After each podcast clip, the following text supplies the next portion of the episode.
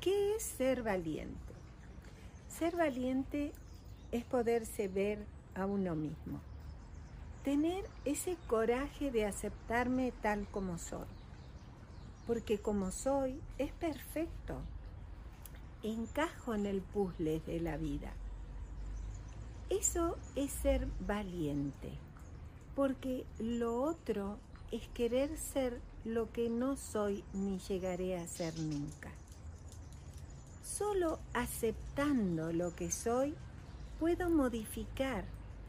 ¿Por qué? Porque estoy honrando la vida que un hombre y una mujer llamado padres me dieron sin pedir nada a cambio. ¿Qué puedo ofrecer entonces yo? ¿Pagar? No puedo pagar la vida. Puedo ofrecer el honrarlos, el dar gracias.